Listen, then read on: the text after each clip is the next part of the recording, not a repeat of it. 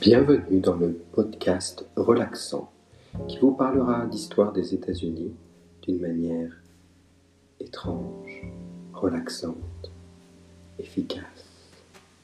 Surtout dans le bus.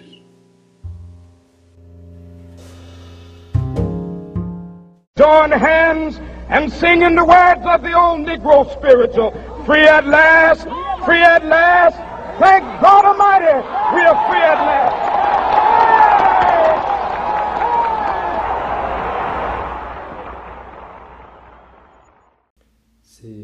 Célèbres du pasteur Martin Luther King nous plongent dans les années 60, au moment où le droit de vote n'était pas garanti, ni pour les hommes noirs, ni pour les femmes noires et blanches.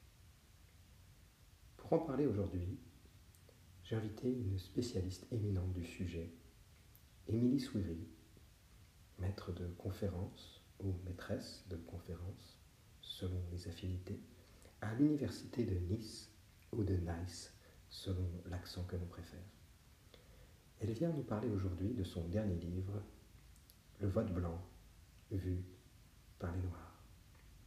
Émilie Souiry, que pensez-vous de la citation de Louise Michel Donner le droit de vote aux femmes, c'est amener des bestiaux à l'abattoir.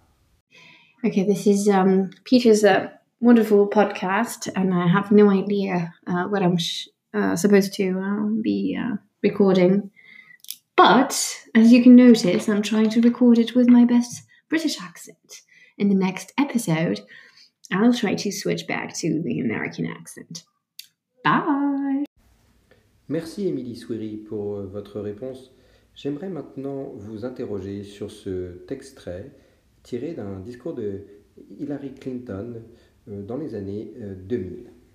88 years ago on this very day, the 19th Amendment, giving women the right to vote, became enshrined in our Constitution.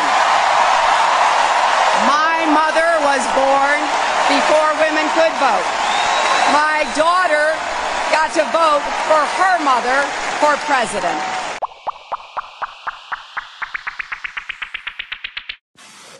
Nous espérons que ce podcast différent, détendant, vous a plu. Nous allons bientôt vous retrouver en ligne. D'ici là, portez-vous bien.